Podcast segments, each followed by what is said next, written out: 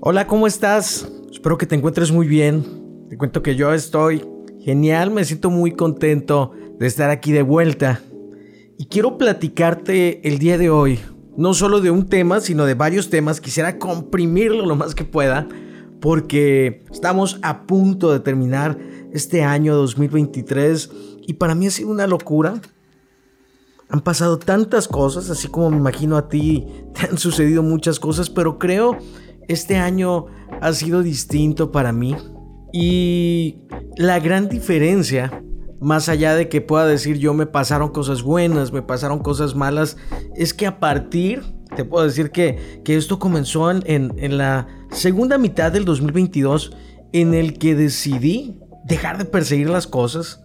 De repente uno empieza a sentir el, el tic-tac y empieza a sentir que no hemos cumplido eh, distintas cosas o distintas metas que esperábamos para nuestra vida en este tiempo y empezamos a tomar decisiones con base en nuestras propias expectativas, con base en las expectativas que las personas que queremos o la misma sociedad nos han colocado y nos hacen tomar decisiones que nos alejan de lo que nos trae felicidad y lo que nos da alegría, lo que nos hace felices. En mi caso, empecé a perseguir un poquito al inicio del 2022, un poquito más temas de dinero. Empecé a, preguntarme muchas cosas personales y sin darme cuenta, eh, adaptaba eh, muchas de, de, mi naturaleza.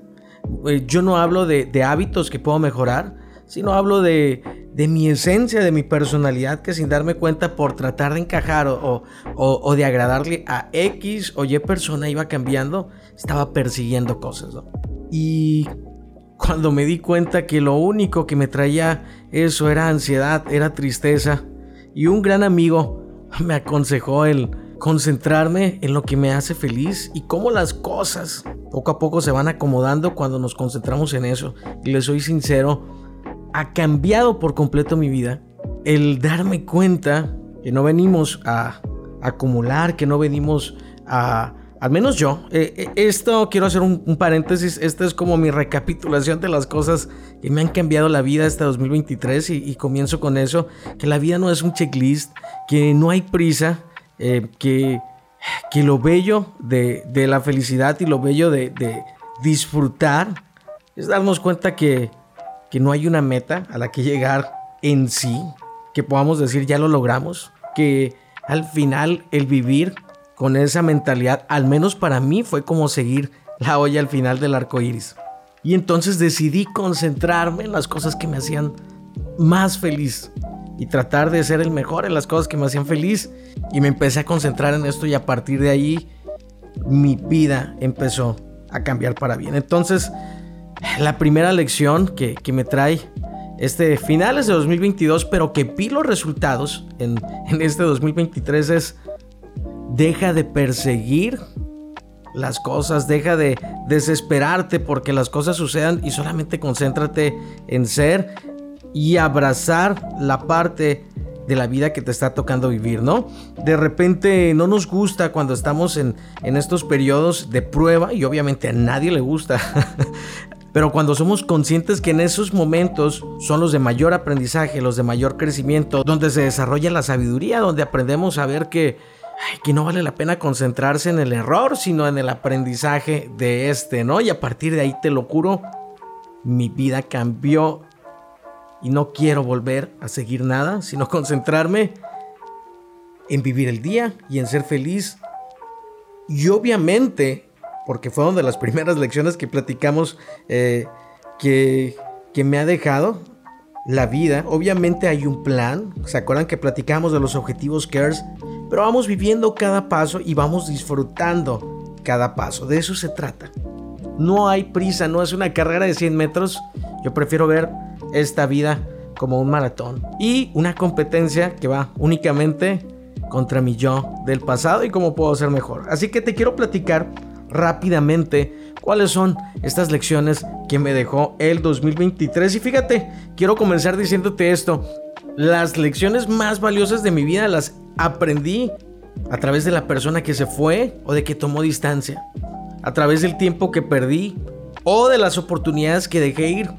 Pero sobre todo, sobre lo que tengo que hacer, cambiar o mejorar para aprender de ese sentimiento y aceptar la vida como es o entender que las cosas que suceden suceden en mi mente, suceden en mi corazón. Aquí te va una realidad que me ha caído como balde de agua fría, pero cuando lo comienzas a entender, cambia por completo la perspectiva. La vida no tiene ningún compromiso ni responsabilidad con darte absolutamente todo lo que quieres y lo que tú crees que necesitas para ser feliz. Tu pareja, tu jefe, tu trabajo, tu entorno, tu ciudad, las personas que te rodean, cada persona está viendo por sí misma y tú deberías de ver por ti mismo en el sentido de decir, yo soy el responsable de mi felicidad y lo que tengo que hacer y lo que no tengo que hacer y lo que tengo que abrazar y lo que tengo que dejar ir está en mí. Hay una frase de César Lozano que me encanta que dice, te adaptas, te amargas o te vas, pero siempre tenemos esa decisión. Entonces, esa es la primera lección, entender que a través de la adversidad, a través de la distancia que toman ciertas personas, tenemos ese momento para reflexionar qué es lo que está sucediendo, el decir, hay algo que yo pueda cambiar, o puede ser que me estoy aferrando a personas que simplemente no quieren estar conmigo o que no empatan conmigo y, yo quiero que suceda fuerzas, ¿no? Y siempre va a ser un poco de las dos en distintos casos. Va a haber veces en los que vamos a reflexionar y vamos a decir, ¿sabes qué?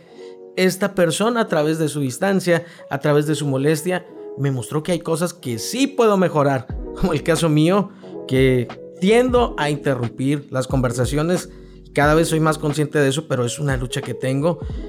Y, la gente me lo ha mostrado y yo reconozco que puedo mejorar, pero también que a veces sin darme cuenta me aferro a personas que van por la vida y tienen su propio camino y tenemos que aceptar eso. Y esta es otra lección entendí que es la gente te aceptará en medida que tú te aceptes, pero cuando tú te aceptas, te pones en primer lugar y te das cuenta que tú no necesitas cambiar tu esencia, no necesitas cambiar tu sentido del humor, no necesitas cambiar o adaptar tu conversación para que otra persona se sienta cómodo y cuando abrazas eso, te vas a dar cuenta que la gente te va a buscar más, porque va a notar la autenticidad de tu persona, pero te vas a dar cuenta que muchas de esas personas eran personas que a lo mejor no las habías visto y estuvieron siempre ahí. Y no las habías visto porque estabas demasiado concentrado en agradar a personas que están viviendo su vida y que tienen intereses distintos y que tienen metas totalmente distintas a las tuyas. Abraza tu autenticidad y te vas a dar cuenta cómo cada vez más personas se van a sentir a gusto y van a hacer clic contigo. Justo con eso vino otra lección, eh, al mismo tiempo a mi vida, en este 2023, que dice así, no pienses que hubiera sido de ti si, si hubiera sido más, por ejemplo en mi caso, si hubiera sido más disciplinado, si hubiera sido más organizado desde adolescente, si hubiera sido más esquematizado en mis planes, no serías tú y punto. No pensemos tanto en qué hubiera pasado si mucho tiempo, por ejemplo, yo me frustraba porque tiendo al, al caos o a la desorganización. Y mucho tiempo yo pensaba, ¿qué hubiera sido de mi vida si hubiera sido más disciplinado, si hubiera tenido un plan pero la gran lección de este 2023 fue darme cuenta que ese caos y que esas cosas que de repente podría decir yo que soy indisciplinado en algunas cosas, son las mismas cosas que me hacen apasionarme por un tema y por un momento me pierda y no quiera saber nada más de eso que me han hecho ser exactamente la persona que soy el día de hoy. A veces tendemos a pensar en, en características buenas y características malas de nosotros, ¿no? Y no nos damos cuenta que las dos son caras de la misma moneda, ¿no? Y es cuestión de entender que es parte de tu esencia y tenemos que identificar las cosas que nos hacen bien y las cosas que nos hacen mal, pero todo esto viene en un mismo paquete. Así que no vuelvas a desear eh, ser diferente en tu esencia, porque si eliminas las cosas malas, también serían las cosas buenas. Mejor reflexiona, introspecciona y piensa, ¿cómo puedo ser una mejor versión de lo que ya soy con las cosas que tengo? ¿Cómo puedo seguir siendo apasionado, pero al mismo tiempo cómo puedo entender que no siempre van a ser las cosas como yo quiero? Y que también tengo que aprender a organizarme, etcétera. Estoy hablando para, para mi persona. Así que ponte a pensar tú por un momento cuáles son esas cosas que no te gustan de ti. Y traza una línea a la mitad en un cuaderno o en tu mente. Imagínate, oye, esta cosa que no me gusta de mí está, si pones mucha atención, muy relacionada con otra característica que te hace ser tú y que a la gente que te ama le encanta. Entonces, ¿cómo le hacemos para poder acrecentar un poquito más esa parte que, que la gente ama de ti y abraza y esas características que de repente nos hacen chocar primero con nosotros mismos y después con, con las personas que nos rodean. Puede ser parte de tus metas del 2024 y te prometo que va a ser parte de mis metas de el año que viene, ¿no? Y quiero platicar una más, fíjate que, que aquí tengo una lista de las cosas que aprendí. Voy a tener que, que dividir este capítulo en dos partes para no extenderme mucho, pero este, este me parece muy muy importante y puedo decirte que esta lección yo la aprendí en un libro que, que me gustó muchísimo y te recomiendo, es un libro sencillo de leer. Y, y, este libro que es de Mark Manson, que se llama El sutil arte de que te importe un carajo, que contrario a lo que al nombre del libro, te podría decir que el nombre del libro es una muy buena estrategia mercadológica porque es buenísimo. Y algo que aprendí de este libro, un pequeño resumen o lo, que yo tomo, lo mejor es entender que el sufrimiento es inevitable y que siempre vamos a sufrir, pase lo que pase. Hagamos lo que amamos o cuando hacemos cosas por la gente que, que amamos o, porque la vida nos, nos llevó o nos puso en un inicio en una situación en la que nunca estuvimos como siempre vamos a sufrir. Y el punto más importante de esto es, siempre vamos a sufrir, pero podemos elegir por qué queremos sufrir. Y con eso termino, te quiero contar una historia de un personaje eh, de Hollywood muy famoso, tal vez que recuerdas en muchas películas de tu infancia. El actor Jim Carrey fue una de las más grandes estrellas del cine de los 90 en películas como La Máscara o Ace Ventura Detective de Mascota. Estoy seguro que lo ubicas muy muy bien. Y él cuenta en una entrevista que cuando él era niño, una de las personas que más admiraba en la vida era su padre.